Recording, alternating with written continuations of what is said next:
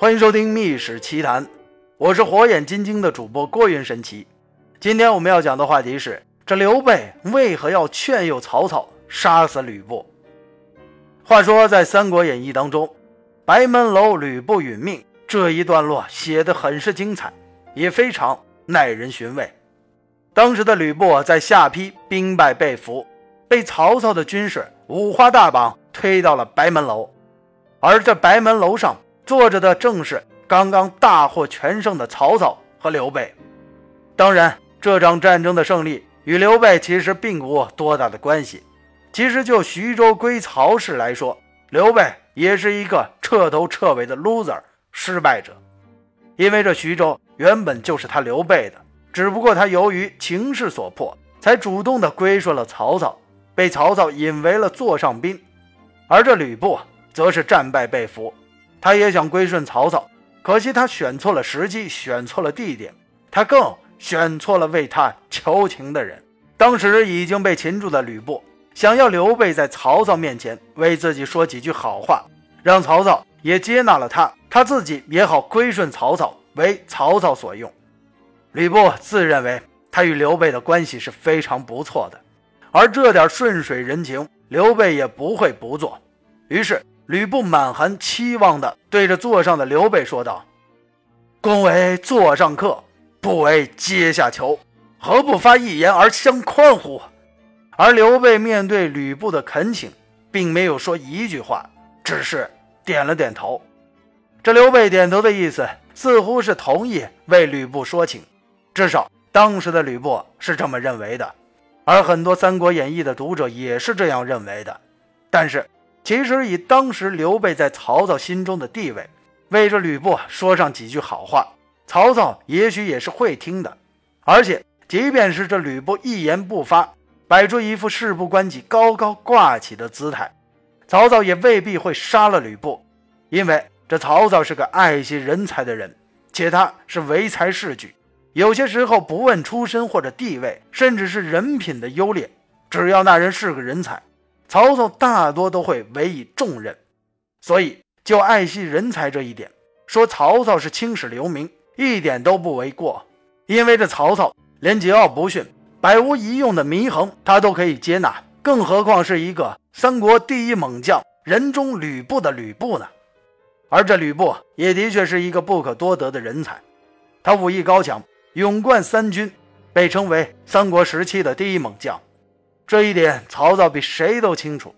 而实际上，曹操在是否接纳吕布这件事上也是有考虑的。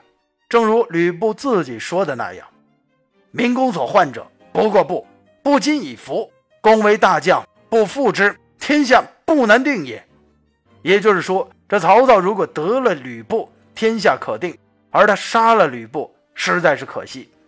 曹操本来就是个胸怀天下的人，他当然希望。依仗吕布的骁勇善战，扫平天下，可见此时此刻的曹操的确是动了心的，要不然他也不会跑去问刘备这么一个外人何如。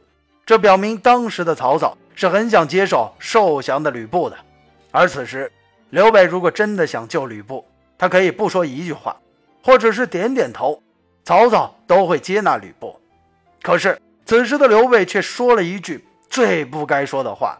那就是“公不见丁建阳、董卓之事乎？”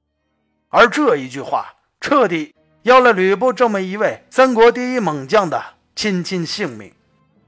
刘备这一句话，这一手玩的非常阴，而生性天真鲁莽的吕布万万没想到刘备会来这一手，而这不是明摆着要置他吕布于死地吗？从这件事可以看出。刘备并非永远是一个所谓的宽厚长者，他也有他阴暗残忍的一面。所谓世之枭雄，看来也非浪得虚名。因为地球人都知道，刘备的那句“公不见丁建阳、董卓之事乎”中的丁建阳、董卓，都是吕布人生中最阴暗的一页，是所有诟病他见利忘义、品行最极端的两件事情。而在以孝治天下的汉代，杀父戮亲的行为也深受世人不齿。虽然这丁建阳与董卓并非是吕布的亲生父亲，但是那也断断不行。而这曹操如果想得天下，他更想保存自己的性命，因为经过刘备这么一挑拨，他想到没准哪一天这见利忘义的吕布把自己也咔嚓了，那可是大大的不妙。所以曹操便下定决心杀吕布此人，绝留不得。于是曹操在心里铁了要杀这吕布的心，最终英勇半生的吕布便被曹操缢死于白门楼。还好他留了个全尸，也算是曹操。对他的照顾，那么这刘备为什么要这样玩阴招的诱导曹操杀害了吕布呢？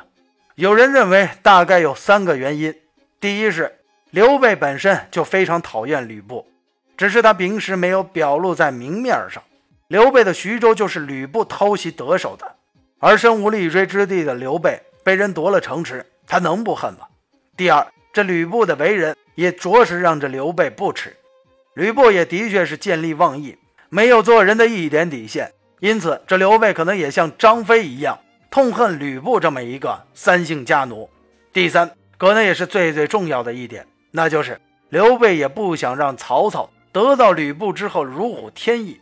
须知，如果曹操的势力不断的壮大，那么他刘备的势力就永远是相对弱小，无法与之抗衡。而杀了吕布，就像断了曹操的一根臂膀。他刘备何乐而不为呢？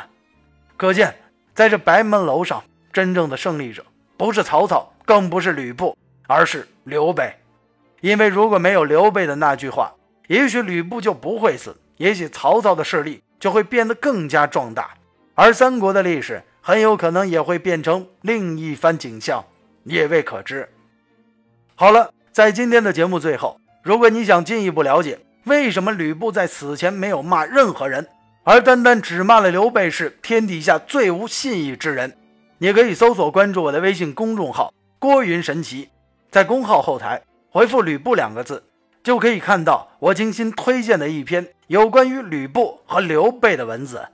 好了，今天的秘史奇谈就先讲到这里，我是火眼金睛的主播郭云神奇，我们下期的秘史奇谈不见不散。